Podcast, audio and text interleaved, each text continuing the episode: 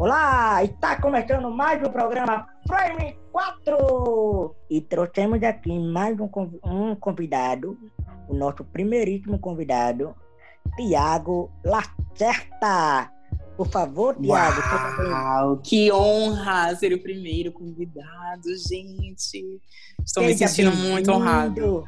Seja bem-vindo e fica à vontade para falar. Se apresente, por favor. Oi, mano, Stefano, James e Guilherme, né, que não está presente aqui, mas tudo bem.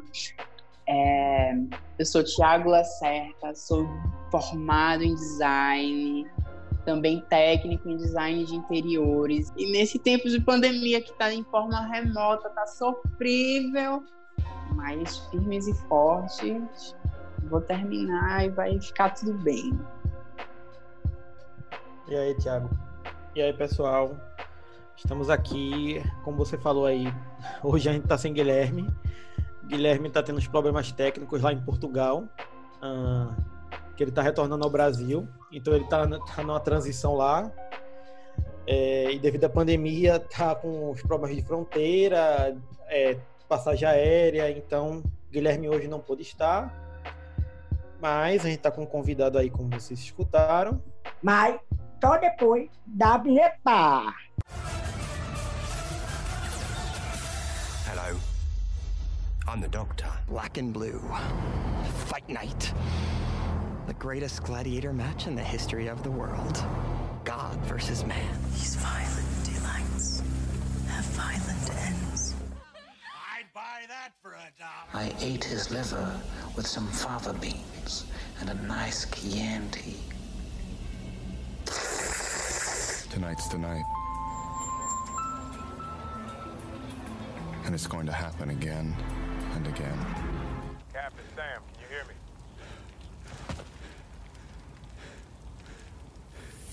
On your left. Say my name. Aí vê só, Tiago, primeiramente, seja bem-vindo, certo? Eu, eu acabei de observar a sua história, eu achei muito interessante você falando numa postagem do negócio do representante, do, quer dizer, o registro do dia 28 de junho de 1960, o que aconteceu de Stonewall. É, se você sentir a vontade de quiser falar sobre o do dia, do que aconteceu, tudo, e daí passar pra gente, e aí a gente pode citar filme, série, o que, o que você sentir confortável. O que é que você acha? Fazer uma contextualização. Então, então, vê só, eu acho que para chegar a isso eu ia ter que falar tanta coisa, vocês estão dispostos a ouvirem mesmo. É, de boa. Porque, vê, teve um momento, eu acho que eu até conversei isso com o James, teve um momento na, na quarentena que eu me senti super mal, eu tava já com os nervos à flor da pele, tava tudo muito bem, a convivência com a minha família tava ok, porém, não é igual para todo mundo a forma de processar esse momento que a gente está vivendo. Sim. Eu processo de um jeito, minha mãe de outro, minha irmã de outro, meu pai de outro. E meu pai tava, estava ficando, não, ele está de uma forma muito doida, consumindo compulsivamente qualquer conteúdo a favor de Bolsonaro tá insuportável. Que logo no começo o presidente, diz-presidente, vai saber lá o quê, estava muito ativo, né? Tinha uma voz muito ativa, fazia pronunciamento, teve panelaço e tudo. Então, ele consumia muito vídeo de youtubers, vê só, olha o nível, youtubers que eram a favor de Bolsonaro, e ele continua, gente, tá de uma forma que é, ah, a gente não assiste mais Globo. Não por nada, porque ele não coloca mais na Globo. Minha mãe tem que brigar para botar no NTV. Aí nisso, é ele assistindo a Record e com o celular no ouvido assistindo outro vídeo. Eu fico me questionando se ele consegue absorver alguma informação. Mas beleza. Se é que isso é informação. Chegou um tempo que isso me incomodou muito. Enquanto eu ainda estava em casa, isso me incomodou muito, me senti muito mal, porque não é possível que ele tá nem aí para tudo que está acontecendo, sabe? Para toda coisa negativa que esse homem representa. Enfim. Daí eu me senti muito mal, tive um pico de estresse, chorei muito, muito, muito na hora do almoço, todo mundo almoçando, eu só fazia chorar, chorar, foi... Imagina. Daí ele come... ele se policiou um pouco mais em consumir esse conteúdo perto de mim, mas desde quando eu voltei a trabalhar, ele voltou a isso, e minha mãe e minha irmã que lutem. Mas assim, Daí eu sentia que eu tô fazendo um pouquíssimo para a comunidade, que eu não tô fazendo o suficiente, porque eu sofri com a situação, mas ainda assim eu me sinto em um lugar de privilégio comparado a muitas outras pessoas que também são LGBTs. Porque eu sou branco, eu namoro há seis anos, meus pais não me expulsaram de casa, é, eu tenho é, como consumir certo tipo de conteúdo, eu tenho como ir a certos lugares que outras pessoas não têm condições de ir, e às vezes até a própria bolha social delas faz com que elas não participem disso. Então, eu comecei a me questionar o que eu estou fazendo para ajudar na comunidade, na causa. Isso me deixou muito inquieto. Eu comecei a pesquisar muito mais, consumir muito mais conteúdo sobre é, a comunidade LGBTQIA+. Não que eu não consumisse antes, eu só tentei consumir algo mais voltado a direitos, algo mais político, sabe? Uhum. E eu já tinha implicitamente essa vontade que desde que entrei no curso de rádio e TV, eu já consumia mais o audiovisual do da comunidade, sabe? Eu tentava assistir filmes e séries, escutar artistas que tivessem dentro dessa camada. E, gente, ainda assim é muito excludente mesmo que de pouquinho em pouquinho a gente esteja conquistando espaço, eu acredito que sempre é preciso mais, mais e mais. Não é, a gente não é bem representado em, nas, nessas produções, sabe? Mesmo que tenha um espaço maior, mas acredito que ainda não estamos perto do lá, sabe? Mas ainda assim eu sou muito otimista. A gente precisa correr atrás. Se a gente quer ter voz, precisa correr atrás da voz. Então, eu, eu tô pesquisando muita ONG, muitos projetos que no qual eu possa entrar e entender, porque sozinho, se a gente procura conteúdo e informação sozinho, pode cair em uma armadilha. Então, eu queria pessoas que me instruíssem, que já são de dentro e eu tô impressionado na dificuldade que se tem de achar algo tão simples. Porque eu entrei em contato com o Porto Mais e eles me indicaram vários projetos, mas os projetos, cada projeto está dentro de um nicho. É um projeto de LGBTs, ciclistas, um projeto de é, LGBTs, gamers. Então, tipo, são a gente já faz da comunidade várias bolinhas e diminui ainda mais essas bolinhas. Eu sei que também é uma voz uhum. de um nicho dentro da comunidade, mas eu sinto eu sou muito carente de algo bem abrangente que fizesse você entender da comunidade como um todo para depois ir adentrando nessas, nessas comunidades menores, sabe? Uhum. Eu não, eu não conheço muito sobre a, a sigla trans, travesti. Eu não tenho convivência com muitas pessoas para que eu possa entender várias histórias diferentes e saber de verdade a luta. E eu quero participar disso sabe? Então eu tô nessa paranoia de encontrar uma ONG, algum projeto. E se eu não encontrar, eu mesmo vou fazer, não quero saber. E foi daí que eu pensei que eu preciso ensinar também. Eu não sei tudo, mas eu preciso ensinar com um pouco que eu sei. E eu fiquei impressionadíssimo que nos posts que eu fiz no History, muitas pessoas votaram não, que não conheciam o que se comemorava hoje. E só quem respondeu sim era quem já era LGBT. Mas quem está fora dessa bolha não sabe o que aconteceu para que a gente comemorasse junho como um mês do orgulho. Aí uhum. a luta é muito grande, gente. A gente não tem noção. A gente, nós vivemos dentro de uma bolha que é tudo ok, tudo tranquilo, enquanto a gente está num bar do céu ou entre nós amigos está tudo ok, mas e quando a gente sai disso, quando a gente tá na rua, eu tava falando para o meu namorado que é absurdo eu não lembrar qual foi a última vez que eu dancei forró. Porque não tem um espaço que eu consiga me sentir à vontade dançando forró com meu namorado. E eu gosto muito. Eu acho muito legal essa manifestação cultural. E eu não me sinto incluído nisso. Vê que absurdo. Coisas tão mínimas, sabe? Ai, gente, hum. é muita revolta para uma pessoa só. Não, mas tem que botar pra fora mesmo, Thiago. Tem que falar. É bom, tem que falar. E é bom que é uma forma de você também, não só, mas liberar também. Tem que falar. Sabe? Tem que conversar, tem que. Às vezes eu falo com o Jamie, Jamie, vamos conversar, Jamie conversa comigo. Ou até Felipe também. E tu pode conversar com a gente, conversar mesmo. Viu? Tá sim, certo? sim.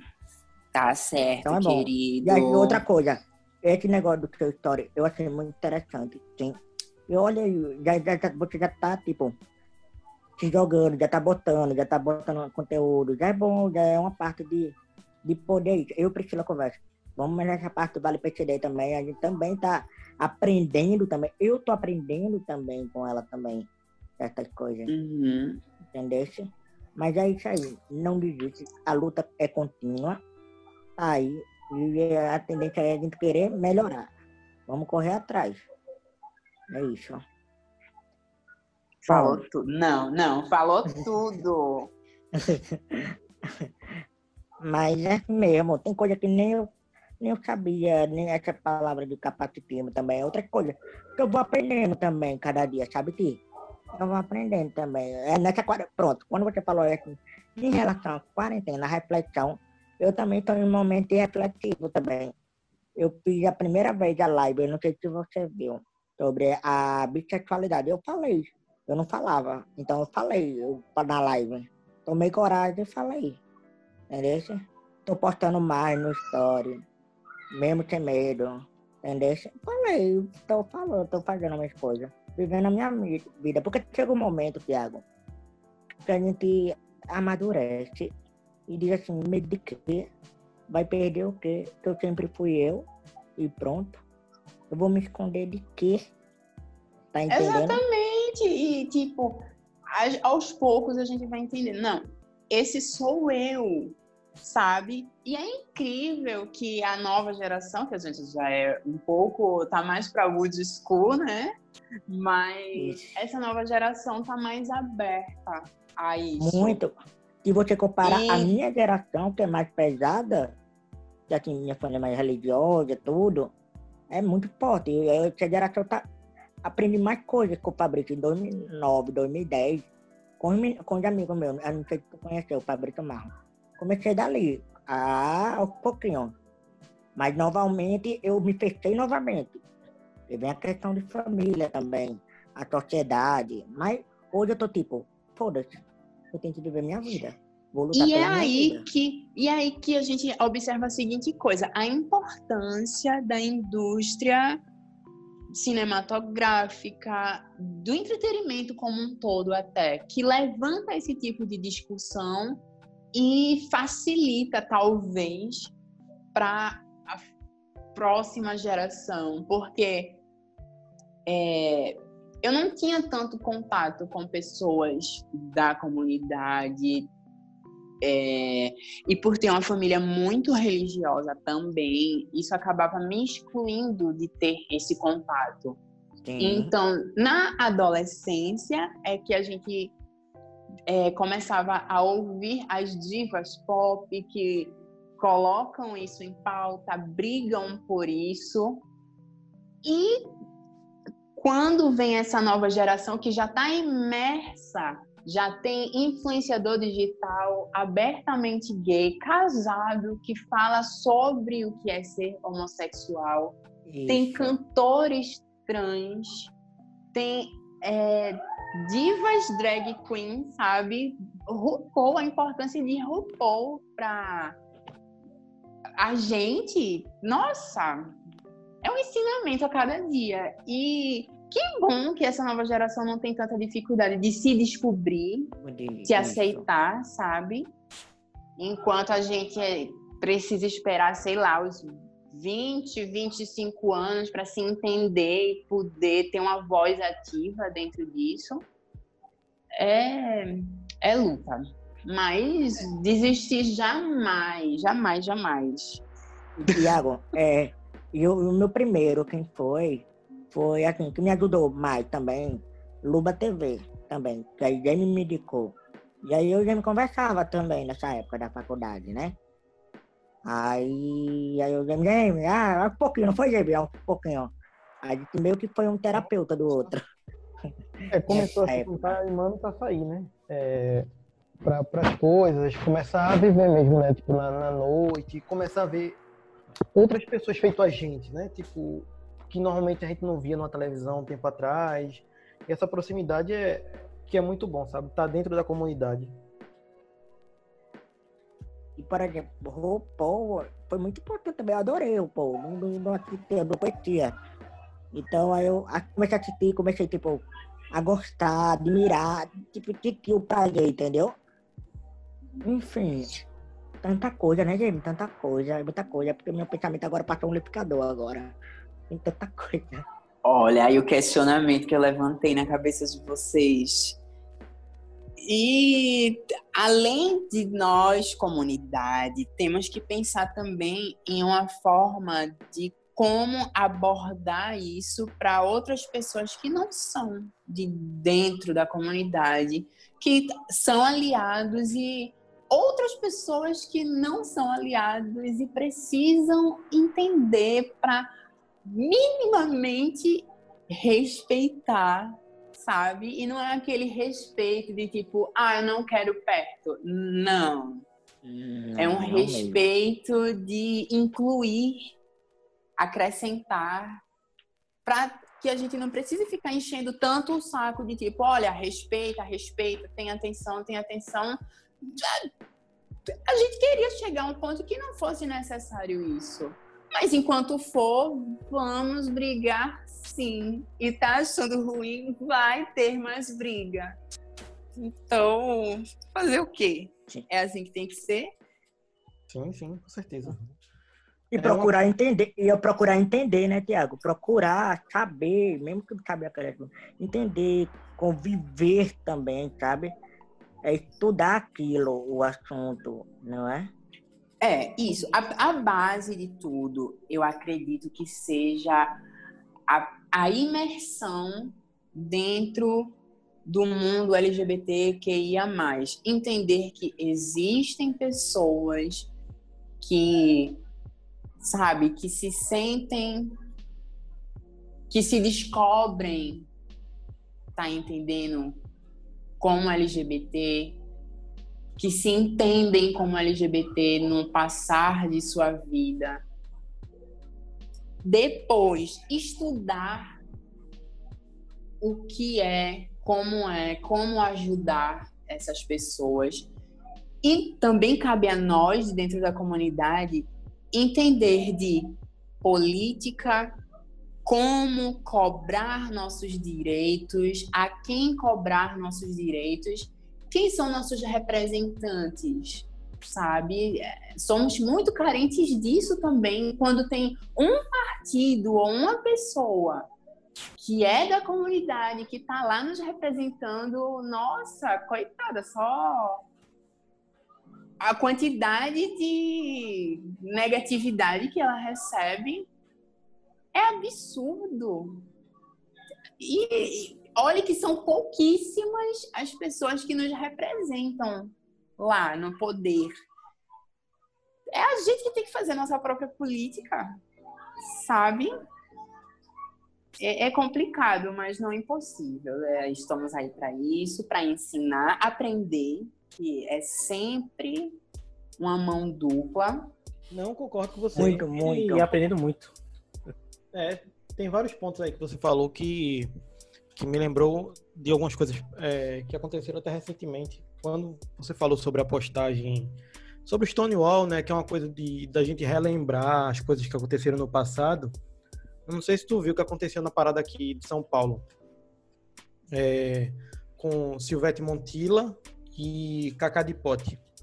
De Poli. É... Não, não fiquei sabendo, não. Mas na parada que teve recente, que foi online, ou na parada presencial nessa, do ano passado? Nessa online. Nessa online. Não, não vi, não. Elas são duas drags que foram as que iniciaram aqui no, em São Paulo. Parada... Maravilhosas, inclusive. Sim, sim. É, e elas não foram chamadas para essa, pra essa live online da parada. E elas se sentiram ofendidas, sabe? Tipo, com razão, sobre esse lance. Não esquecer o passado, né? Tipo, não não dar valor a essas pessoas que, que fizeram tanto pela comunidade, sabe? Teve toda uma repercussão na internet, é... a cobrança, né, de por que elas não foram, não foram lembradas e chamadas para o, o evento online, né? Hum, olha, não sabia, eu não tinha visto essa repercussão e eu assisti a parada. E realmente tentaram trazer muitos influenciadores novos, né, para falar sobre a luta, mas é uma aula, a gente precisa dar uma aula de história também. Entender como a luta começou, não só lá fora, mas também no Brasil. Porque é diferente. Acho que aqui no Brasil veio começar no final dos anos 90 para o começo dos anos 2000, se eu não me engano. Eu sei muito pouco, gente, infelizmente. Mas eu estou estudando, tá? Estou estudando. Vou saber mais futuramente. Posso dar um e... exemplo, Thiago? Pode, eu posso certeza. dar um exemplo? Por exemplo, Sim. não assim, só LGBTQ, mas PCD também. É, por exemplo, aos meus é, oito ou nove anos de idade, na escola que eu estudo, não tinha rampa, certo? Não tinha elevador. A partir que eu começo a me posicionar e pol policiar e começo a falar, não, eu acho que precisa disso. Tem que ter uma. Tem que ser adaptado para qualquer pessoa com deficiência, para qualquer pessoa, entendeu? Então, eu, como eu usava um velocip, o que é que eu fui, como foi para eu me posicionar? Eu fui lá falar com o diretor da escola, falei com voz, eu usei a minha voz, eu tinha até esquecido essa minha coragem, eu botei a voz no microfone e disse, olha, é, eu acho, eu acho não, precisa de uma rampa. Como é que eu vou subir? Sempre vou me depender das pessoas para me levantar, para subir meu carrinho. Tem que pedir todos os dias porque eram todos os dias. Passou, aí beleza, uma semana, tal. Aí eu fui lá de novo. E aí, vamos? Aí eu lembro que dessa vez foi todo mundo da Alfa, é, os meninos, as meninas, junto comigo, para realmente colocar a rampa. E realmente, eu lembrei. E depois botaram a rampa. Porque quando eu saí da sala, tem um, tem um degrau para ir para a saída. Aí botaram a rampa dessa vez. E aí eu comecei a ver. Foi a minha voz que começa a, me, a mudar quando eu me posiciono. Aí, Ou seja, que... mano presidente 2020. Eu voto. aí o que aconteceu? Tinha elevador, não tinha elevador. as aulas começaram sendo é, o primeiro, segundo, terceiro ano. Não, quinta série, perdão, quinta série. A primeiro ano, a, a ensino médio, até lá em cima. Aí todos os dias eu era carregado no braço. Todos os dias. Aí o que, é que eu vou fazer? Vou lá, vou falar com o diretor. Bota elevador, bota. Não brigar, mas saber argumentar, saber falar. Eu dialoguei e resolveram. Demorou, demorou, mas botou. Aí botaram o elevador. E aí eu começo isso. Eu acho que quando a gente começa a posicionar, ensinar o outro a mostrar como que faz, como deve ser feito, o que é que poderia fazer. E aí eu acho que é essa postura, quando você se posiciona, se posiciona você está lutando com você e pelas outras pessoas.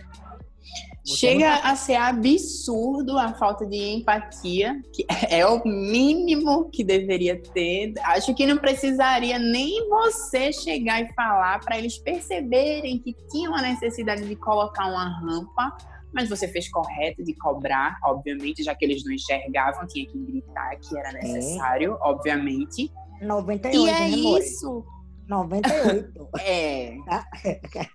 99. E é época. isso que muitas vezes a gente, como comunidade LGBT, precisa fazer para ser. para que enxerguem a gente, sabe? É, é absurdo. E olhe que eu tô falando de um lugar, como eu falei antes, que eu me sinto ainda privilegiado comparado a outras pessoas. Quando a gente faz outros recortes e começa a pensar dentro da comunidade, além de ser LGBTQIA, a pessoa ser negra, periférica, é, pessoa com deficiência, isso vai caindo ainda mais o poder de fala, sabe? Sim. E é aí que tá a, as produções de audiovisual que precisam olhar mais para esses recortes e pararem de retratar como um padrão. Ótimo, que já melhorou muito. O, o gay já não é mais aquele personagem cômico, sabe? Mas ainda tá muito padronizado. Ainda, ainda, ainda, tá. é o gay aceito. Quando bota sabe? o Crow, tá passando pneu estampa agora, que é cômico. Não é engraçado. Não, aí Eu já é o chorume, né, mano? Aí já é o chorume. Pelo amor de Deus. Enfim. Mas é um, assim. Um né, sim, que... desculpa. É um estereótipo, né? Que continuaram por muito tempo perpetuando, né? E eu acho que, sei lá, acho que até desde a época da novela pra cá, né? Foi melhorando no audiovisual, como novela, filmes, séries, eu acho que a gente teve, teve uma crescente muito boa, né? É, a Netflix acho que também trouxe muito disso, né? Porque como eles, eles jogam para todos os públicos, então eles têm para tudo. Pessoas trans, travestis, gays, lésbicas, eu acho que eles conseguem trazer um conteúdos diversos assim. Que ótimo, né? Ótimo. E, e, lançou recentemente Love Victor que é uma série que é uma série que foi derivada do universo com Amor Simon. Exato. Eu amei com Amor Simon quando eu fui assistir no uhum. cinema. Depois eu li o livro. É muito fofo, gente, o livro. É incrível. Achei que o filme é, foi ok. Não foi extremamente fiel. É muito difícil uma adaptação ser extremamente fiel mas manteve muita coisa do livro. E mas eu senti uma coisa em Love Victor que me incomodou, que como Amor Simon foi escrito por uma mulher, ok, aí virou filme. A série tem um ator, o protagonismo, o protagonista que faz Victor não é homossexual. Ele é um heterossexual que faz o papel de uma pessoa gay, sabe? Então, não é falta de gente, de atores que sejam gays, que possa fazer. Não, não é falta. Tem muito talento por aí. E por que não pensaram isso? Sabe? É uma coisa tão mínima. Eu juro que a série não é ruim, segue aquele mesmo padrão do como Simon, mas eu me incomodo um pouco com isso, da falta da representatividade de verdade diferente de Pose, que tem a produção com pessoas LGBTQIA+, atores, sabe? É esse a direção, é esse tipo de representatividade que é importante. Não é só falar sobre, é falar e dar exemplo, instigar isso, a representatividade e inclusão. Não sei se vocês concordam. É, eu acho assim. O, o filme, o, protagon... o, o ator, ele também é hétero, por mais que o outro personagem que faz o par dele é bissexual, que é um ator da série Flash. É... Eu acho que um pouco disso pode ter sido a produção de quem está fazendo a série quem fez o filme. O diretor do filme é um cara que é gay. Eu acho que a vivência dele pode ter agregado conteúdos interessantes para o filme, como conduzir os atores mesmo eles sendo héteros. E a série, como é uma coisa que está vindo da Disney, mesmo que está indo para o Hulu, eu acho que pode ter sido alguma coisa de produção que eles quiseram amenizar, que não deveria, o conteúdo, porque mesmo sendo para adolescente, né, eles quiseram tratar de uma forma, como eles estão começando a mexer nisso agora, eu acho que pode ter sido por aí a questão. Acho que deu para ficar claro, né? Sim, deu sim. Mas que poderia melhorar, poderia. Com certeza. Eu, na Netflix, ainda bem que está melhorando muito esse olhar. É, Sex Education, eu acho incrível a abordagem. Eu gostei, eu nunca, eu gostei da forma que abordou também a. Não, não criou-se todo um tabu. Simplesmente a amiga da protagonista se viu gostando de outra menina e se entendeu como lésbica. Eu achei isso. Eu gostei desse tipo de abordagem. Mas. Sim. Mas é ainda. Não é o protagonista que passa. Ainda é aquela gay padrão, ainda é gay, não é trans, não é drag, sabe? E eu assisti East Sides, que é uma série boa, um pouco monótona, mas eu gostava. Mas ainda assim eram pessoas brancas, ricas, que tinham uma condiçãozinha de fazerem certas coisas que os personagens faziam. Looking, looking, eu acho que se fala eu gostava muito da série, mas também seguia esse padrão de pessoas brancas com condições financeiras. Ai, é porque a comunidade ainda é representada dessa forma, sabe? Isso me incomoda. Isso me incomoda. Não sei se vocês se incomodam também. Eu tô realmente caí da bolha quando eu botei me posicionar e quando minha mãe me botou na escola, eu queria poder é, sair disso, entendeu? Tá dependente. Ser independente, sabe? É porque a gente só começa a viver quando vive em comunidade, né? Enquanto estamos dentro de casa, nossos pais têm todo aquele cuidado para Muito. quando temos a a sorte, o privilégio de ter pais presentes, assim, preocupados, que fazem de tudo para que a gente se sinta acolhido dentro de casa e protegido, só colocam o conteúdo que eles acreditam que seja o melhor. Então, eu fui criado muito com Disney, então achava que o mundo era aquele castelo maravilhoso, né? Quando passei a sair é, viver em comunidade, que as pessoas me achavam diferente, que começavam a me abusar, eu não entendia o porquê. Quando eu comecei a entender que eu só desenhava princesa, tinha muita vontade de ter Barbies, aí eu, bom, não estão me abusando à toa, tenho que. O que é que está acontecendo comigo?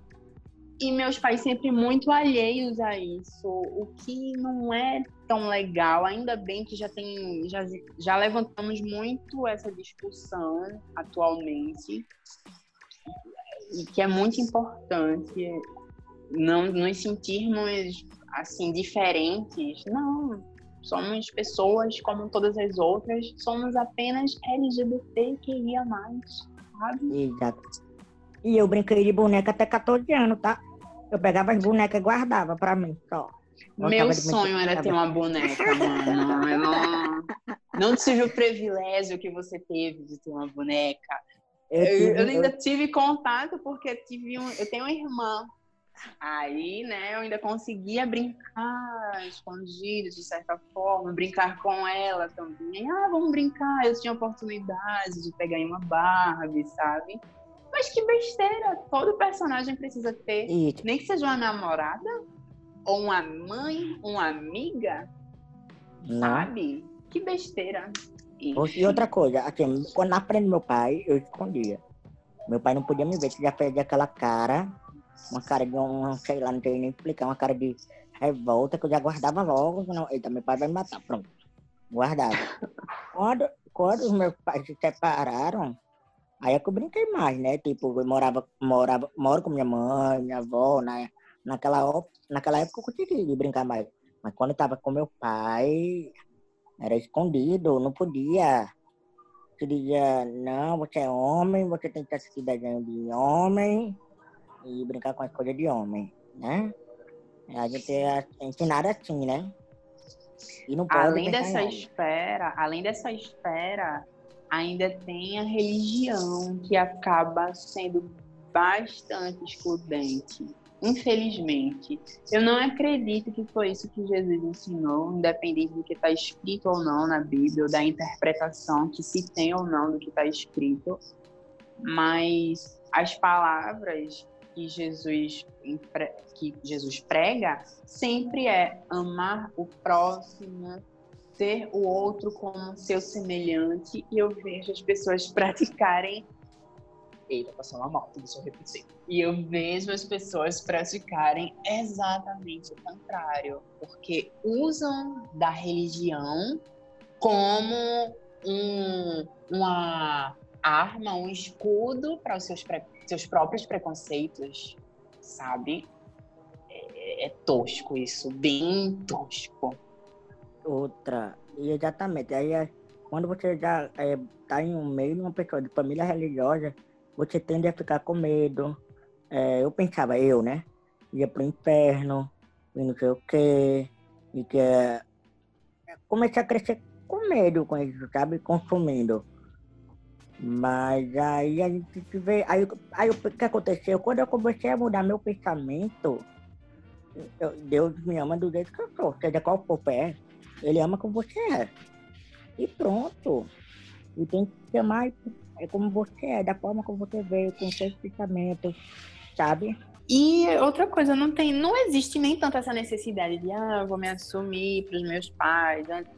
Cria-se muito esse tabu Talvez porque como são as pessoas mais próximas, né, da gente, são, é nossa família, a gente sente essa necessidade de ser mais sincero, mais transparente, mas acho que não é tão necessário. Se é algo que vai é, prejudicar a boa convivência, não, não é tão é obrigatório.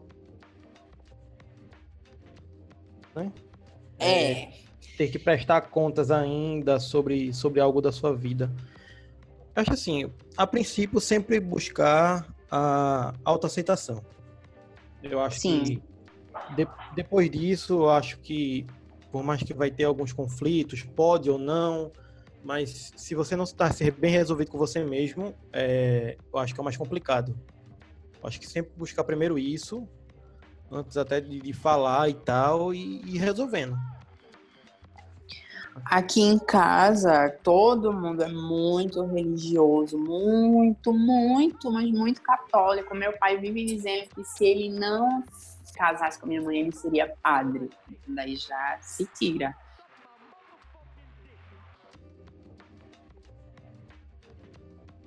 Muitas outras coisas, muitos grupos e projetos de dentro da igreja eu era coroinha, ia para reuniões, tudo mais, catequista, eu ficava muito à frente de grupos e acabar, isso tudo virava uma venda para eu não me enxergar, não me entender como pessoa LGBTQIA+. Mas, gente, pelo amor de Deus, né? Eu adorava princesas queria ser a própria Barbie desde sempre, então inegável isso. Mas tu sabe quem eu queria ter, né? Hum. Tu sabe quem eu queria ter, né, Tiago? Quem? Criança Taylor Queria, queria. Quem não? Eu queria ser a Sakura Card Captors, mas tudo bem. Boa escolha. Boa! Porque ela tinha um bastão que podia meter na cabeça. Sai, machista! Era laça! Adorava. Pois é, querido. E ela tinha umas roupas maravilhosas. Mas enfim, voltando. Voltando. É... E o Power Ranger eu brincava de ser a rosa. Pronto, falei. Pronto. É, onde é que eu tava, onde é que eu tava? E sim. Sobre até... aceitação, como foi pra você falar pros seus pais? Como foi é, dialogar com a família? Aí que você trouxe? Eu cheguei a namorar com uma menina que também era lá da igreja. Acho que eu tinha que 14, 15 anos, por aí. Só que talvez nós não nos damos muito bem até não vou nem comentar o porquê, né? A gente não se deu muito bem, acabou que um ano depois a gente já não estava mais junto. E eu tive finalmente o meu primeiro contato com outras pessoas dentro da comunidade, que foi quando eu estava no meu terceiro ano, no último ano da escola, foi que eu tive contato, tive amigos que eram pessoas LGBT e eu disse, ué, eu me sinto mais à vontade perto deles, me sinto mais pertencente ao grupo deles e tem alguma coisa aí que eu preciso prestar atenção. Mas nunca quis fazer nada até eu ter uma conversa sincera com meus pais. Mas eu sempre adiava essa conversa. Eita, tá tendo fogos aqui, gente. Vai ser, vai ser ótimo. Mas, enfim, eu sempre ficava adiando a conversa com meus pais. Eu dizia, não, se eu esperar mais um pouquinho, é, talvez eu não seja, talvez seja melhor para todo mundo. Só que isso também me privava de ter a experiência, já que eu coloquei isso na minha cabeça. Eu não beijei ninguém, nenhuma outra pessoa gay, até contar para os meus pais, ver só que loucura, o quanto de coisa que eu perdi, coisa boa que eu perdi. Mas até dúvida, que até que meus pais.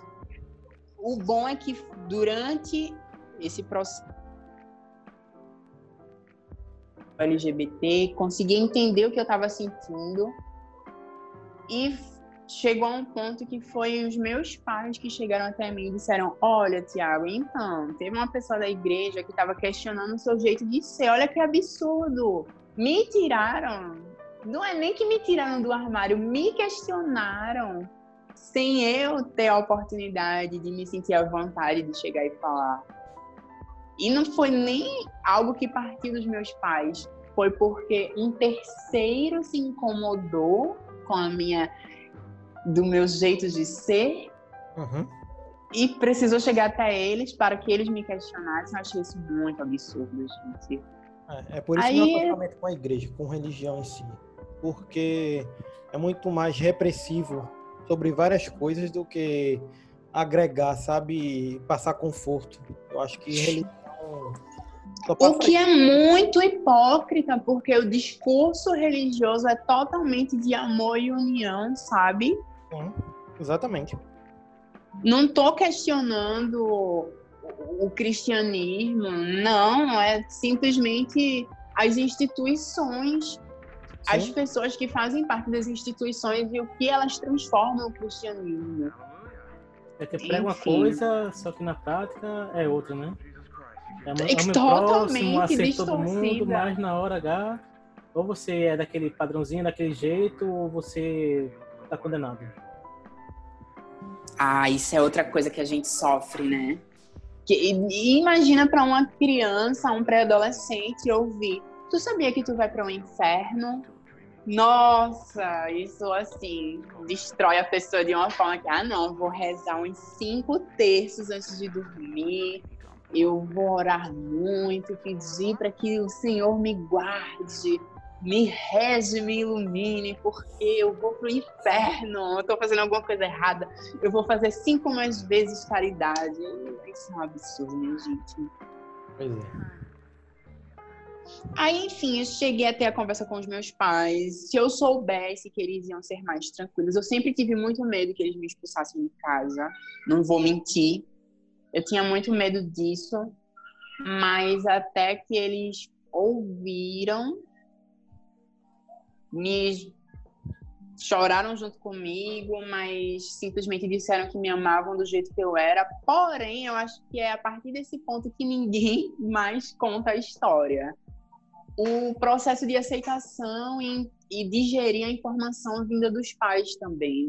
É, meu pai, ok, aceita, mas ele prefere não tocar muito no assunto, ele não se adentra muito na pauta, sabe? Ele, para ele, ele só tem um filho gay e que vai, que namora com um homem, pretende casar e partilhar a vida dele com outro homem. Já minha mãe teve um processo mais duro para aceitação de processar que tinha um filho gay. Ela ficava tirando muita brincadeira desnecessária, fazia um comentário que me machucava. Eu já me sentia tranquilo comigo mesmo, mas começou a me machucar. Minha mãe ficar fazendo comentários e brincadeiras desnecessárias e que nem mano fez na escola dele, na rampa, eu precisei me posicionar. Disse, mãe, senhora disse que tudo bem, tranquilo, que me amava, me aceitava, e tá me machucando, não tô gostando, tá me incomodando. A senhora não podia parar de fazer esse tipo de comentário? E aos poucos a gente foi se entendendo. Não é 100%, mas comparado a muitas outras situações, meus pais convivem bem com isso sabe? É o processo de desconstrução deles também, né? É, eu também tenho que respeitar. Eu, eu só não vou ser alheio, Sim. mas eu tenho que respeitar o processo de aceitação deles também. E Stefano, como foi para você o seu irmão entender a homossexualidade de seu irmão? Não é? E como ser hétero, assim, tem essa coisa de se, se, se descobrir hétero, se declarar hétero, né? Eu fui aprendendo esses conflitos quando fui conhecendo o Simano, conhecendo o James. Eu fui entendendo esse outro lado da que existia né, das pessoas. Mas que eu tinha gostado muito de Sailor Moon, que, que era coisa de menina, mas eu gostava do mesmo jeito. Era. É, nos anos 90 você não podia, tinha que gostar de só coisa de menino. Não podia gostar de Sailor Moon, não podia gostar de Sakura. Mas sempre gostei. E outra assim, e outra assim, Tiago, que eu trago, assim, na época, eu tinha barreira, assim, em mim, que colocava assim, não, só gosto de homem, só posso gostar de homem, pra ser, tipo, gay. Aí eu pensei, por que eu também não posso gostar de mulher? E foi aí que veio essa, essa, tipo, dúvida, sabe, também. E aí Steph mostrou mais, porque Steph não percebeu mais, assim, pelas conversas. Não, nenhuma mulher vai gostar de mim, não. Nenhuma mulher vai olhar pra mim, não.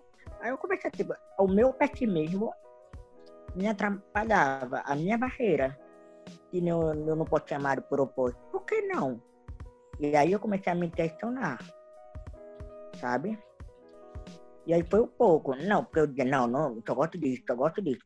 Por que eu não posso sentir atração por propósito também, sabe? Isso eu já descobria, tipo, 25 anos, 26 anos, já, já depois de velho, já adulto. Ok, cabeça- então você se considera bissexual? Sim, Oh, não sabia É verdade. disso. mas eu tô, assim, não é aquela coisa de sem vontade. Depende da, da pessoa, depende da conversa, depende... Quando bate, bate a, aquela atração. Não é tipo como Claro, eu sinto claro. por homem. Como eu sinto por homem, né? Por, por homem eu olhar, ai Maria, pronto, bateu.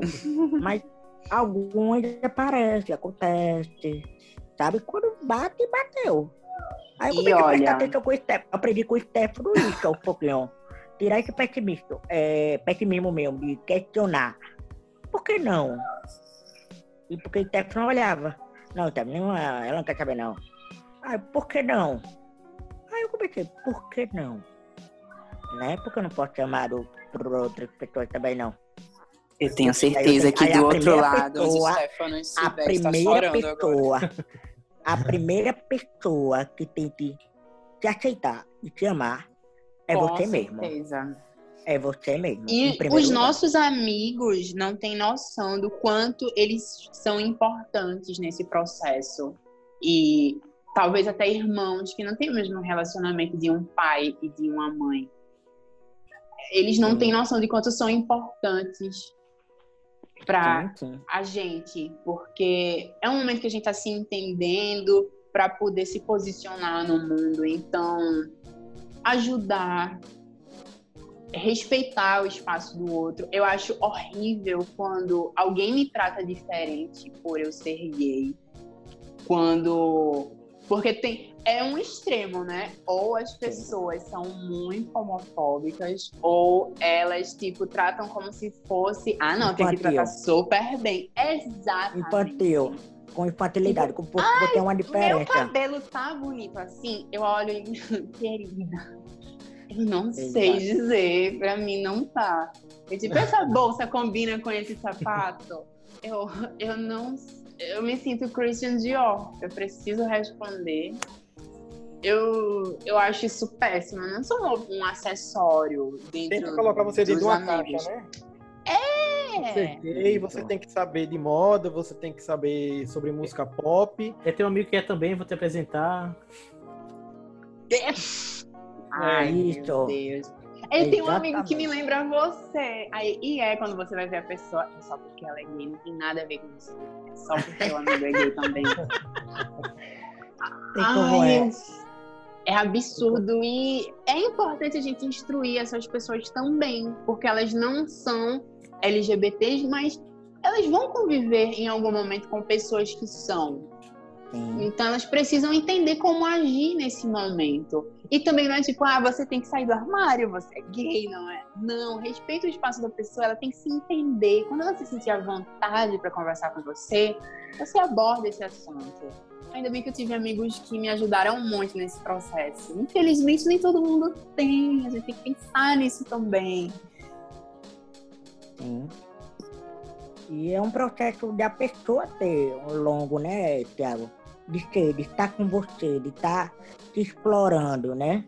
É importante esse conhecimento, de querer saber, estar um pouco só. E tem que me refletir um pouco comigo. Isso faz parte. Então a pessoa tem que respeitar de fora, né? Sim. Eu só quero fazer uma observação, até puxando do que tu tá falando, Thiago. É, sobre Faça. a aceitação da conversa com o pai, um dos filmes que tu cita, o Simon, é, tem exatamente isso, né? Esse medo dele, da reação dos pais. É, como, como, com- quando um filme, um material bem trabalhado, fica real, né?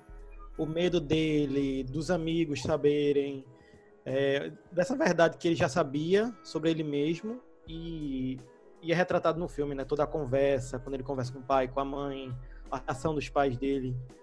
É, eu acho muito bonito isso que acontece no filme, a forma como, é, como foi retratado, né? E é belíssimo. Eu acho que eu cheguei a chorar. Não, eu acho não, eu chorei, eu sou muito besta, choro sempre. É, principalmente quando o personagem que é gay e conversa com os pais. Eu acho que eu preciso ir pro psicólogo para ver isso aí, sabe? Mas é um outro assunto. Mas eu achei muito linda a forma com que ele se retratou com os pais e a forma com que os pais aceitaram, entenderam e processaram isso. E você fala dessa questão das pessoas estereotipam muito, né? Esses, essas coisas que sempre falam. No audiovisual, qual tu acha que esse estereótipo principal, qual que mais prejudica? É mais da comunidade?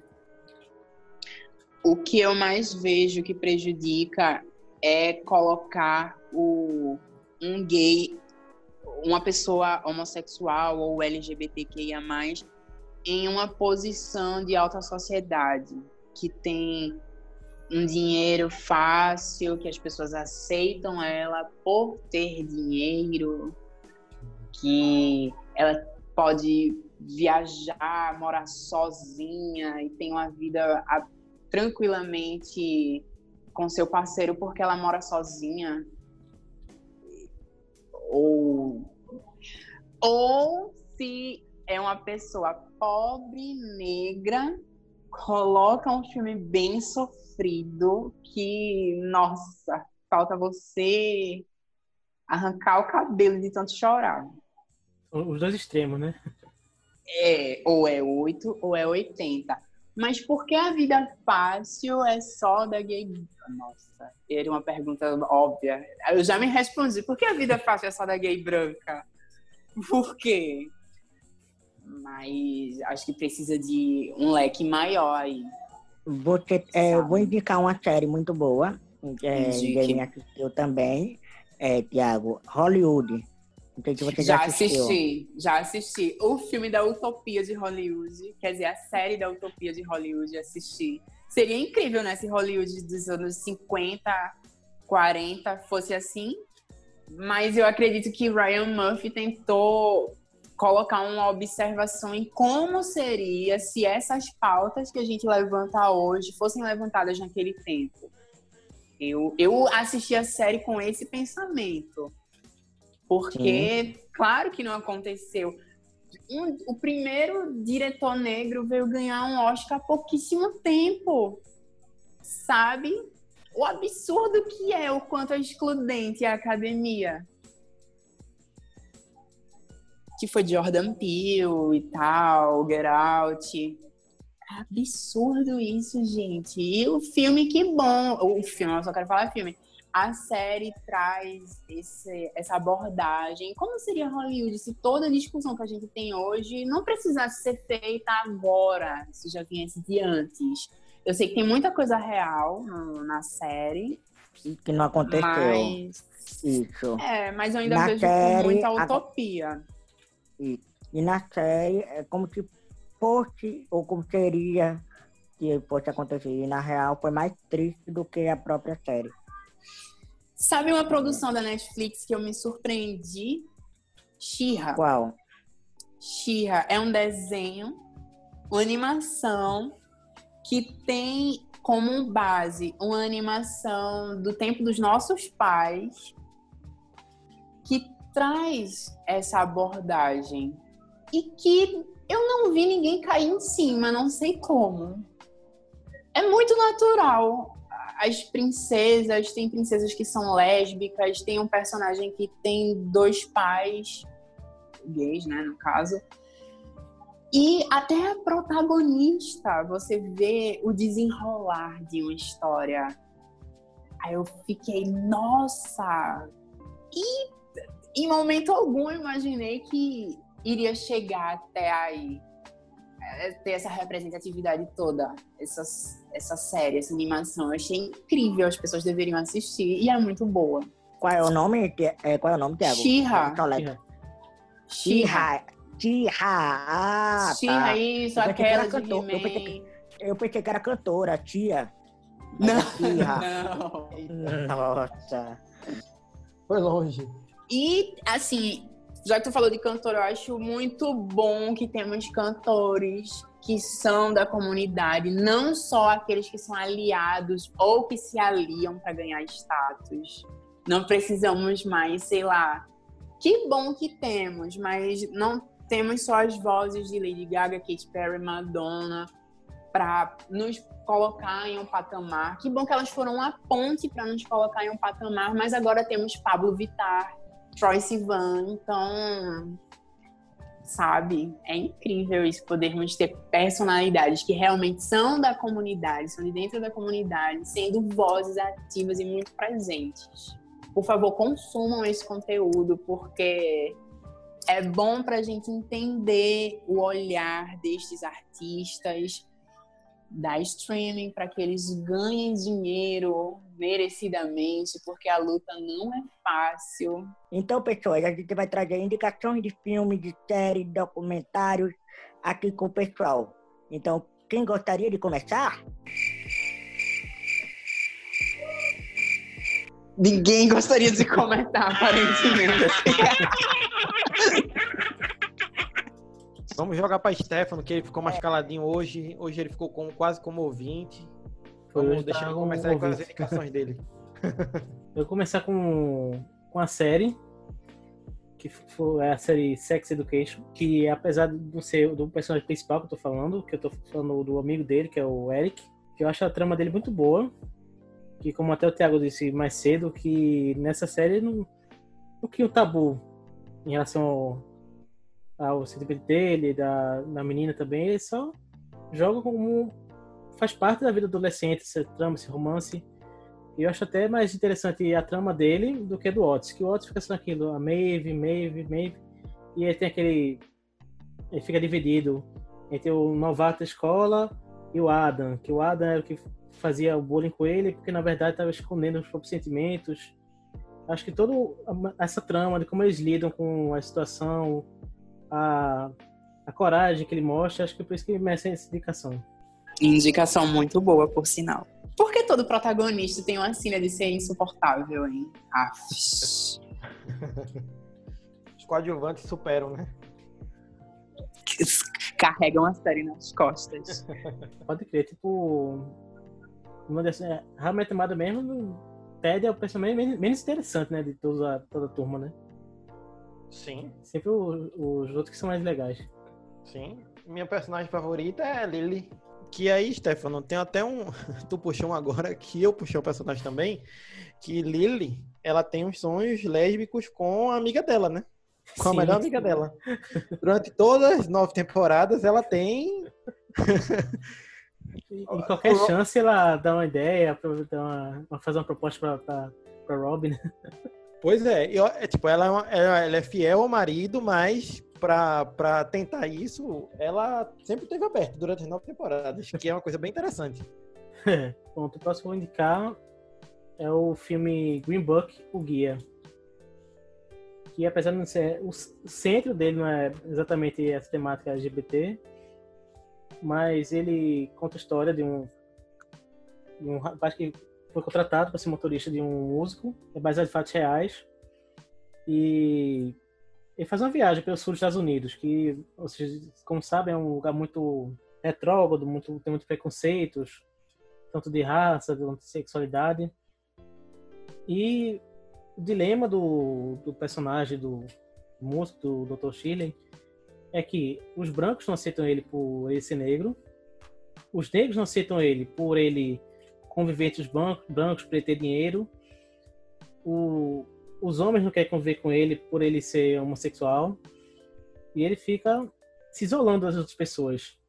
Ele, quando não está se apresentando, ele se isola no quarto dele, e ele, o, o motorista acaba sendo um amigo dele para ele ir se abrindo para a sociedade e mostrando para o motorista os, os preconceitos dele, que também tem muito preconceito com, com negros, com isso, ele vai abrindo a cabeça dos dois.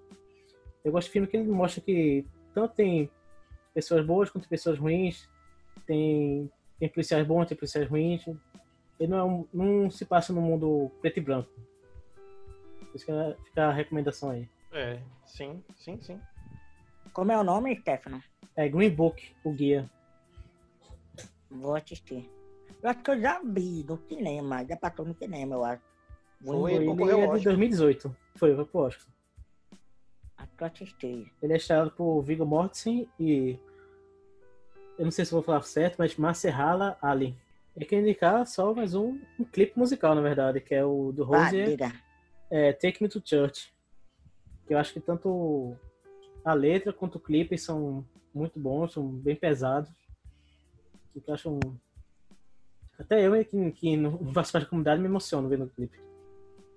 Sim, sim. É, é, esse clipe foi em protesto às coisas que aconteciam das pessoas morrendo na Rússia, as pessoas LGBT. Eu nem eu acho que, inclusive, acho que o cantor, eu não tenho certeza, acho que ele não é LGBT. Ele é um aliado. Ele e esse, ele escolheu gravar o clipe dessa forma, porque e a letra, acho que fala muito, sabe? É, é, um, é uma boa indicação, Stefan, muito boa mesmo. Eu vou passar pra game agora, então. Vamos lá. Eu vou falar de uma que eu acho que traz uma diversidade muito grande dentro dela, que é Sense8, que primeiro é criado por uma mulher trans, que é uma das diretoras do filme Matrix.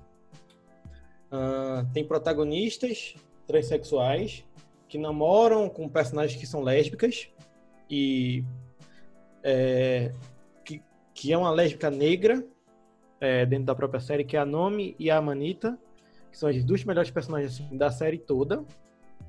É o melhor casal e, e o romance delas é muito bonito. Quantos outros personagens, né? Tipo, quebra de tabus entre eles. Tipo, personagens que se descobrem bissexuais dentro da série. Uh, e a série gerou um, um grande furdúncio, né?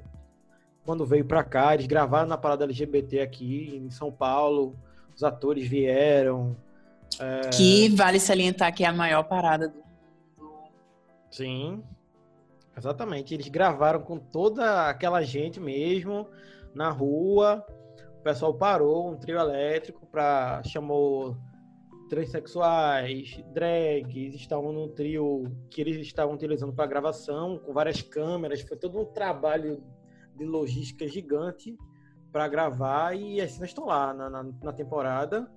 Os personagens se divertindo na parada aqui em São Paulo é, sem esconder que é Brasil, São Paulo, que muito filme faz isso, muita série faz isso, que também é uma, uma boa abordagem. E eu acho que a série até hoje repercute tanto dentro do fandom quanto nos próprios atores. Ano passado, um dos atores da série, que até o momento da série ele se identificava como heterossexual e saiu do armário. Ele deu uma declaração para uma revista e ele tem mais de 30 e poucos anos ele finalmente se sentiu preparado para falar, né? Que ele é uma pessoa gay. E eu acho massa isso. Até hoje ela tá, tá construindo isso e, e veio na mente das pessoas é, até criar a coragem delas se aceitarem.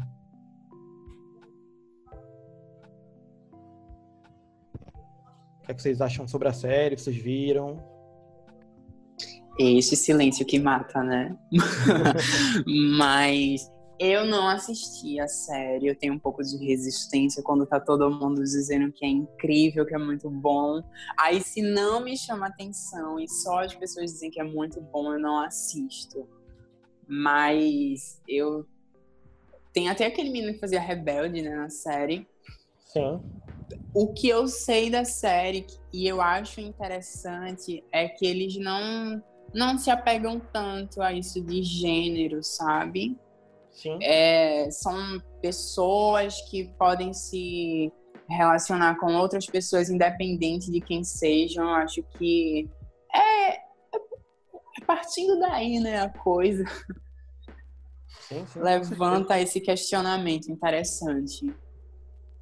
É uma, é uma das cenas que todo mundo comenta, é, que é feito de uma forma super artística, sabe? Tipo, sem ser pornográfico, não, não vai pro pornô, que é a cena das surubas da série, né? Entre todos os personagens. Que é o que todo mundo só ia assistir a série por causa disso. Não, James, eu, claro que eu não tô falando de você, tá? Porque eu sei que você assiste séries que eu fico, meu Deus, James tá assistindo essa série, nossa. Mas a Netflix é uma coisa séria, gente. Se for partindo disso, Sabrina, eu achei a última temporada, a última temporada sofrível. a história tá se perdendo, tá ficando um saco, e estão mais focados em mostrar os boys sem camisa do que na história, que tá se entortando até por demais. Eu achei muito sofrível assistir a última temporada de Sabrina. Por Virou favor, se me cancelarem, me cancelem agora. Porque Não. É, eu Riverdale acho. tá eu acho. igualzinho. Qual? Riverdale. Que é dos mesmos criadores e tudo mais. mesmo- É, dos mesmos criadores, É o exatamente. mesmo ambiente, né? É o mesmo É. ambiente, né? Isso. Mesmo ambiente, mesmos defeitos, mesmo tudo. Eu pensei que 3D High porque também era o mesmo ambiente. Eu pensei que era o mesmo ambiente também. Entre Sabrina, Riverdale. Pronto, eu pensei. É o mesmo ambiente. Porque Sabrina começou, eu amava. Aí foi caindo, foi caindo, mas essa última temporada, olha, eu assistia na força do ódio. Porque eu queria terminar de assistir, mas, A, eu a já não terceira- aguentava a terceira ou a segunda? A terceira. terceira- Eu Eu parei juro a na segunda, vocês, Tiago. Eu, eu, não vi. tava, eu tava contando as vezes que Nick aparecia sem camisa. Não tinha, não tinha necessidade dele estar sem camisa. Ele aparecia sem Tinha camisa. sem camisa. É. Ai, ai, Netflix, sério. Fazer o que, né? Nudez vende. Pois é. Pronto. Agora eu vou falar de um filme. É um filme brasileiro chamado Hoje Eu Não Quero Voltar Sozinho. Que é um romance gay entre um menino que é cego com um amigo dele da escola. Eles são adolescentes. É um filme brasileiro. Ele primeiro foi um curta. E aí o curta repercutiu super bem. O diretor conseguiu financiamento para fazer o longa. E ele também está lá na Netflix. Pelo menos nessa data de gravação. É, e já acho que abre um pouco o leque, né? Que é tipo pessoas LGBTs com deficiência. É, no caso do rapaz do, do personagem, visual. E eu acho um- uma boa indicação aí para ver, né? Tipo, quebrar certos estereótipos para as pessoas verem outras, outras histórias, né? Você É, viu? já é um outro recorte, no caso. Sim. E é um filme extremamente delicado. Não tem apelação nenhuma, não precisa nenhum Nick aparecer sem camisa, nada contra, que às vezes é até bom. Mas, assim, não tem essa apelação muito grande, é muito delicado, sutil. Eu gosto, eu gosto muito desse filme. A sutileza dele, incrível. Merece muito reconhecimento. E assistam este filme se vocês não tiverem assistido. Eu super apoio, também gosto muito, muito, muito bom esse filme. Eu vi o curta e depois eu vi o, longa. Gostei da indicação, Jamie. Uhum. Imaginei. Ah, e minha última indicação vai um documentário. É o documentário de 1991, chamado Paris is Burning, que mostra a cena dos balls, que são os bailes LGBT que aconteciam nos anos 80, entre a comunidade transexual, gay, lésbica, dos anos 80, é, das periferias do, de Nova York. Então essas pessoas se sentiam vivas, é, posando nos bailes, dançando, fazendo suas poses. É, e esse documentário retrata isso, mostra as transexuais que são mães das casas. E foi esse documentário que serviu como inspiração para a RuPaul criar o Drag Race dela. É, e é uma super indicação. Ele estava na Netflix, mas ele consegue ser encontrado no YouTube, com legenda, tudinho. E é um documentário muito bom, eu acho que traz uma visão bem diferente é, sobre outras coisas também, mas outro recorte, como o Thiago falou, sobre pessoas LGBTs é, no mundo, né? É, ele é um, um documentário com as entrevistas e é bem legal.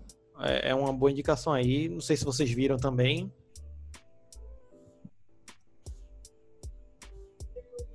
É, Tá como, é, como, como, como, como seria em português, Jamie? Em português, na Netflix? Eu acho que não tem uma tradução. Acho que não acho que não. É. seria tipo Paris em chamas. Isso. Mas não- Ah, valeu, Teco. Obrigado, obrigado. Lembrei. Já vi. Lá vai eu fazer uma blasfêmia. Eu ainda não assisti esse documentário. tá separado há muito tempo para eu assistir e eu acabei não assistindo. RuPaul sempre fala. Tem até um mini challenge, né, em RuPaul, que é a biblioteca está aberta. Sim, pronto, veio de lá.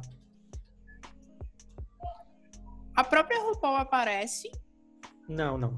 Ela pegou realmente inspiração.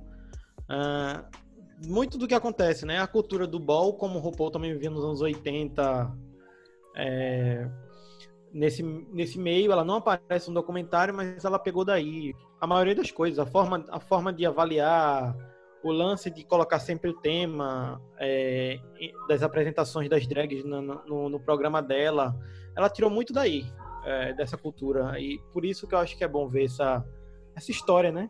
É, LGBT. Acredito que seja próximo a Pose também, não é? Sim, sim, exatamente. Pose retrata justamente aquela época e exatamente isso. Pronto, é uma coisa que tem a ver. Já vou anotar aqui para meu deverzinho de casa. Eu tô Eu não vi, mas mas parei. Eu tô assistindo.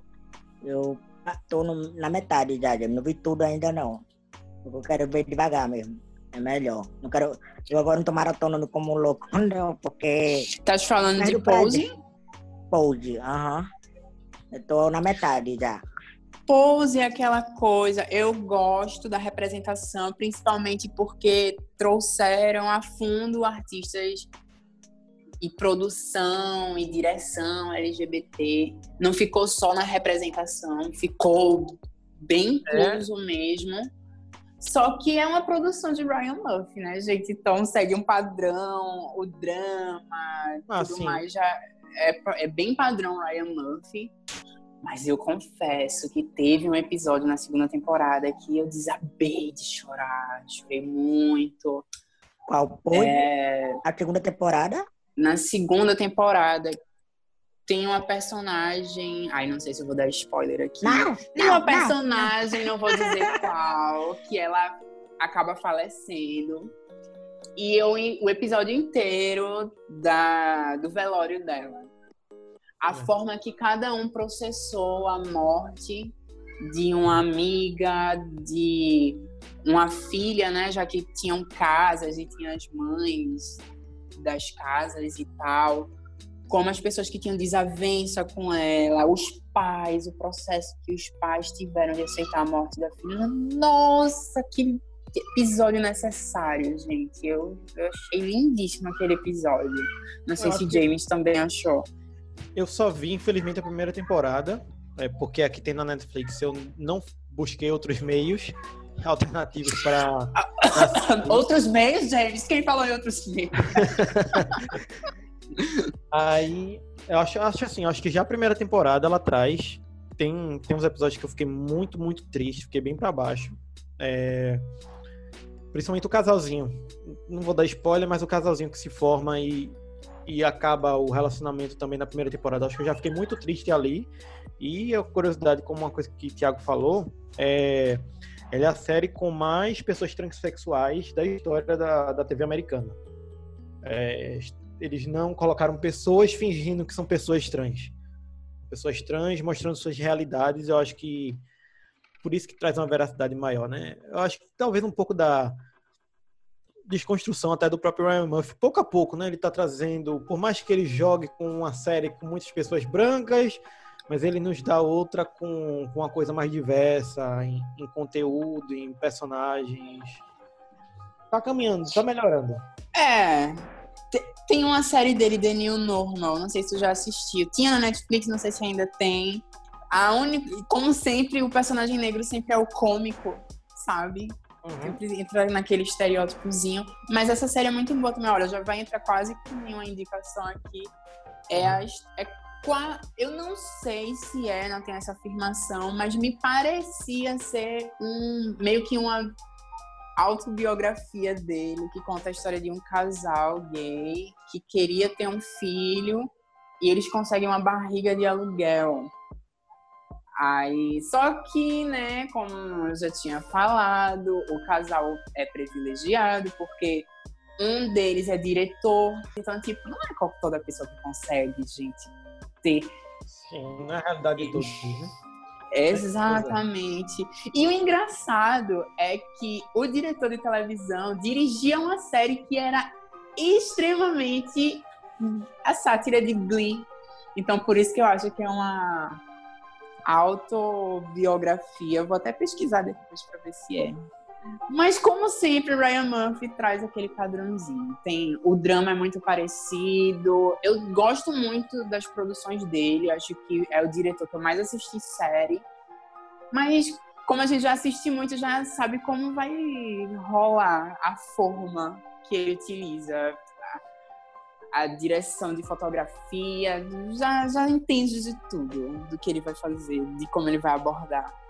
É, a gente acabou meio que já indicando muitas produções aqui. Falei de Shira, falei de East Sides, Looking, mas eu quero salientar uma coisa também. Não vou desmerecer as outras produções porque trazem um estereótipo. É importante ter alguma produção que levante a discussão mas, assim, já estamos em tempo de ter mais produções mais inclusivas, tá? É isso que eu quero dizer ao falar que precisa de mais representação. Eu vou é, indicar aqui dois filmes, por enquanto, até eu lembrar de algum outro. Então, Garota Dinamarquesa conta a história de um artista, um pintor que vai se descobrindo, vai se descobrindo mulher.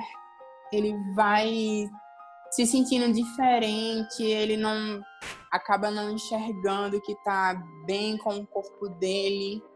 E para acrescentar, Tiago, é, ela, assim, é, é tão história, parece que tem um, eu não sei se é um livro, é um diário, Lily. É o nome dela, né, Jamie? Lilith, né? Na garota dinamarquesa. É Lily Elbe. Lily Elbe. Aí tem um diário, não sei o quê, contando. Porque assim, a garota dinamarquesa é a outra personagem que escreveu sobre ela, né? Hum, olha aí, eu não sabia. Assisti é. errado. Que até durante a história, que isso não é spoiler, esse, esse pintor que, que Tiago fala, quando o pintor se descobre como mulher, é, ela deu apoio a todo, todo o processo. É uma das primeiras pessoas que fizeram a, a que chamam resignação de gênero. É, então, teve todo esse apoio, mas deve, como aquela época ainda não tinha uma medicina tão avançada, ela, ela acabou morrendo. O spoiler, alerta spoiler. É, mas aí a história é real. anos 40. Essa ninguém. Caramba. Aí a, a, a que era a esposa dele, né? Na, na época ainda, é, foi a que escreveu que ela é a da garota da Marquesa. E o filme tem uma fotografia belíssima, belíssima. O enquadramento, ai gente, fiquei babando quando eu assisti. Um outro filme que eu vou indicar também é uma história real. Se chama Ian Michael. Não sei se vocês já assistiram. E conta a história de um ativista LGBTQI a mais que ele fazia parte da, de uma revista da equipe que é, como se chama da produção de uma revista da edição. Enfim, ele fazia parte de uma revista.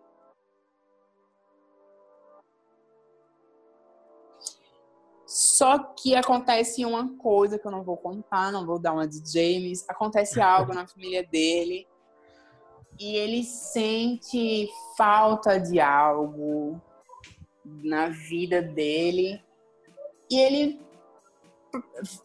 se torna um ex-gay. E vai para um, aquele processo de cura gay e acaba fundando uma igreja. Eu sei qual junto eu sei com, eu não vi. Eu sei, eu, junto eu com a esposa.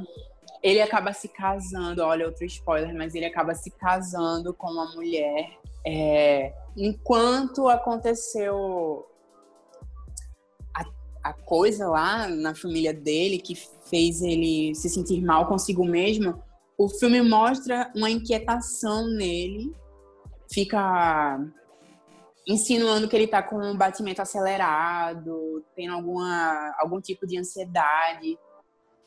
Aí ele não, ele começa a se sentir um ex-gay, que não, que não é aquilo que ele quer, que não é o ativismo, que ele, aquela vida não é a vida que ele queria, mas quando ele se torna um, de fato um ex-gay, passa pela o processo de cura gay e se torna o filme retrata que não é não era isso talvez que faria ele se sentir melhor eu achei uhum. essa abordagem interessante e também tem um documentário sobre o filme porque rolou uma treta disseram que ele se sentiu mal, que não se sentiu bem representado, que não era bem assim que tinha acontecido. Então tem um documentário, é a versão dele falando, mostra ele, a esposa, as fotos reais, a igreja como tá nos dias atuais, como tá a vida dele. Assistam, eu achei interessante a abordagem que trata um pouco de religião dentro desse universo Ian Michael. E vou indicar também Tatuagem. É um filme nacional e acredito que regional também, que trata de uma. O filme se passa na ditadura militar aqui no Brasil e é uma casa noturna meio que um Stonewall da vida. E um militar acaba se apaixonando pelo responsável por esse bar. Só que fica aquela coisa, nossa, ele é militar, como é que vai ser o amor dos dois? Isso vai dar certo, isso não vai dar certo. O filme é legal porque é um recorte brasileiro, sem estereótipo. É apenas uma história de amor, sabe? E que foi, se eu não me engano, um filme que despontou Johnny Hooker, porque a música dele volta, foi trilha sonora do filme. E o filme é muito bom. Assistam. Sim, sim, sim. Além de Johnny Hooker, é, despontou também Jesuíta Barbosa, né? Sim. Ele, que agora é ator global, ele também estava nesse filme. Esse é um bom filme. É um bom filme. Irandir não vou nem falar, porque ele já estava em muitas outras produções. Ele sempre é, tá. Ele já estava ele já tava em ascensão ali. É, o filme dá um boom, mas ele já vinha crescendo. Agora, Jesuíta foi, foi devido a esse filme. O filme repercute muito bem nacionalmente, aí... Ou seja, assistam. E faltou o Senhor Humano, né? Quais suas indicações? Para Emanuel, as indicações dele. Oi, Emanuel, tô aqui, né? então, é, eu vou indicar uma série e um documentário. É, uma série que eu vou indicar é Special, certo? É LGBTQI+, PCD. É um rapaz que está é, em busca da independência. Ele consegue essa independência. Ele quer ter um relacionamento ele pode ter um relacionamento é, e ele tem esse desafio com a mãe dele, que a mãe é a protetora, cuidado e super apoia essa mudança dele. E assim, por ter uma série tão curta, mas ele é tão cativante, é tão forte, assim, eu gostei muito que tão rápido que eu terminei um dia só. Ele é curtinho, tem 20 e poucos minutos. E oito episódios só, ou é menos, eu não. De paquera, de relacionamento da PP, de tipo grind, sabe? De, de coisa que. Como é a visão dele com a visão de outras pessoas ao redor dele. E como ele é tratado, né? E ele trata isso, leva isso na espontaneidade possível. Na, e também, assim, a, tem um lado drama, tem um lado de comédia muito boa também. é tipo, é muito, é, é muito tema, traz muito tema interessante nessa série. Então tem na Netflix, eu super indico, quem não assistiu, vá lá, eu acho que é bom você entender um pouco já para quem quer entender, estudar o assunto. E vou indicar agora sobre um acampamento chamado Jared. E esse acampamento, todas as pessoas com deficiência é, iam para esse acampamento se reunir, conversar e entre eles sentir a liberdade um pouco de se expressar, já que não poderiam se expressar na casa dos pais, não tinha esse direito de trabalho para ele, era uma dificuldade. Então eles começaram a se unir, se juntar e lutar pelos direitos dele. Cada um, tipo, é, indo na parte da justiça, é, subindo a escada, deixava, puxando a cadeira de roda, mas para mostrar, para lutar pelos direitos, tipo, elevadores, rampa, e não só isso. Mostra, assim, um pouco da realidade como era em 1972, 1970, até hoje, né? Essa luta vem. Então, super indico esse documentário para entender se a luta vem desde o início, ela é contínua não se deve desistir, não, não, por favor. E é isso. Esse é o meu documentário para hoje que eu deixo. E vale a pena, porque você vê o ponto de vista, como eles são tratados. Como é dentro de casa, como é fora, além do, é, do capacitismo, além do junto. E tem uma pessoa com deficiência lá que se é, drag, né? Drag-se todo e aí te apresenta no palco. E lá, e tá, tá te, te jogando todo. E eu acho muito libertador é, essa forma de ele poder cada um se expressar, sabe? E outras pessoas com deficiência dando um apoio ao outro.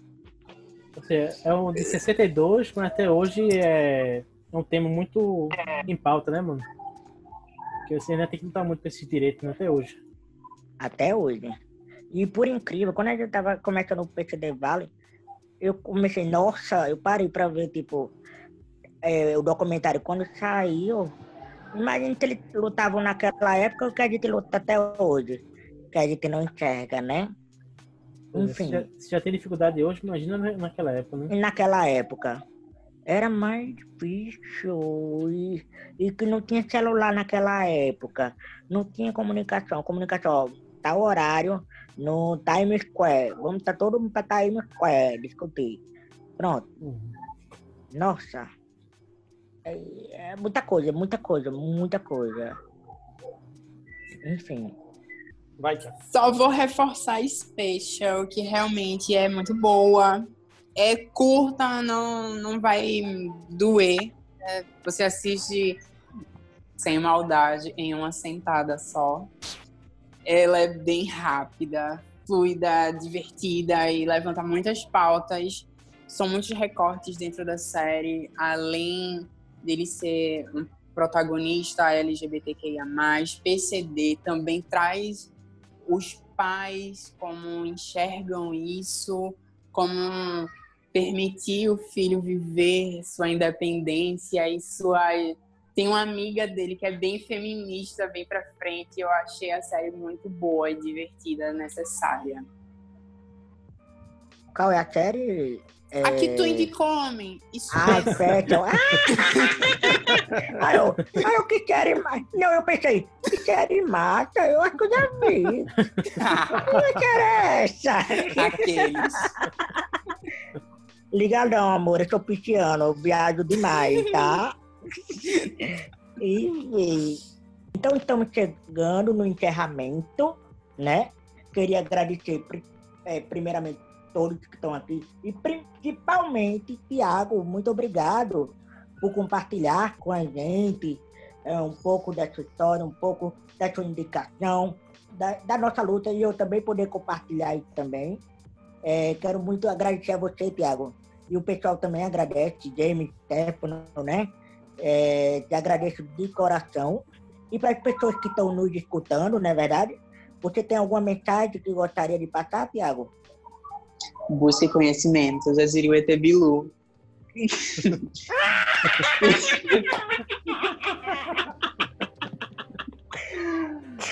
Mas, mas sério, agora estudem. Se não, é, se não conhecem, não falem besteira antes de ter certeza. Procurem informações. Se vocês não conseguem sozinhas, encontrem amigos, familiares, parentes, pessoas próximas que entendam mais sobre a pauta LGBTQIA+. E, gente, tá todo mundo em aprendizado. Ninguém sabe de tudo. A, a luta de hoje pode ser uma, mas a de amanhã pode ser outra. Então, estudem, busquem conhecimento. O ET Bilus disse tudo. É isso. Não, perfeito. Perfeito. As palavras aí de Tiago. É, E é isso, pessoal. Busquem aí conhecimento. E muito obrigado, gente, por me chamar para participar. Sempre que possível, estarei aqui de novo, se me convidarem também. Eu, Mas. eu, fico, Fale, querido. eu fico muito grato é, por você aceitar e estar participando com a gente. Fico muito feliz, muito, de verdade. Buscando o que você falou para passar para o público que estão nos escutando, por favor, minha gente, realmente estudem. É, na dúvida, vai lá, pesquise. É, tem uma forma de você perguntar? Tem. Dialogue, tira essa dúvida. A gente, beleza que o ser humano erra, mas tem que errar para poder aprender. Então aprendam, saibam falar, saibam conversar e não repetir isso. Então a gente quer crescer, a gente quer evoluir. Vamos disso, tá? Então vão lá, tenham esse conhecimento. É muito amplo, é muito grande. Tenham esse prazer de escutar a gente. Espero que você tenha gostado de, ter escutado um pouco da minha história, um pouco de história de Tiago. E é isso aí, minha gente. Por favor, é... e vocês aí que estão em dúvidas, eu entendo, respeite você, é, entendam, dê esse espaço, é, te ame em primeiro lugar, te ame e queira um pouco estudar, respeite o seu ritmo. Cada um tem o seu ritmo diferente, cada um tem o seu ritmo e seu ritmo a gente, ela deve ser respeitável e tolere, tolere isso. Pronto, minha gente. E ficamos. É, Stefano, algo a falar? Eu nem deixei Stefano falar, desculpa. Nós quero agradecer a Tiago pela participação e espero que, que possa participar mais vezes, né? E repita a mensagem que ele disse, busque conhecimento, se coloque no lugar do próximo, aprendam e obrigado por nos ouvirem. E obrigado, minha gente. Então, a gente encerra para. A gente encerra o programa por aqui. E até mais! Hello. I'm the Doctor. Black and Blue. Fight Night. The greatest gladiator match in the history of the world. God versus man. These violent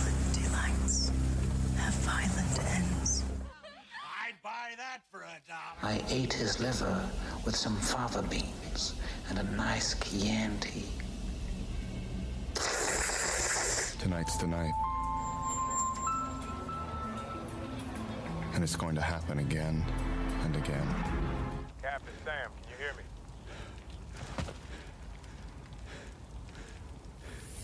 On your left. Say my name.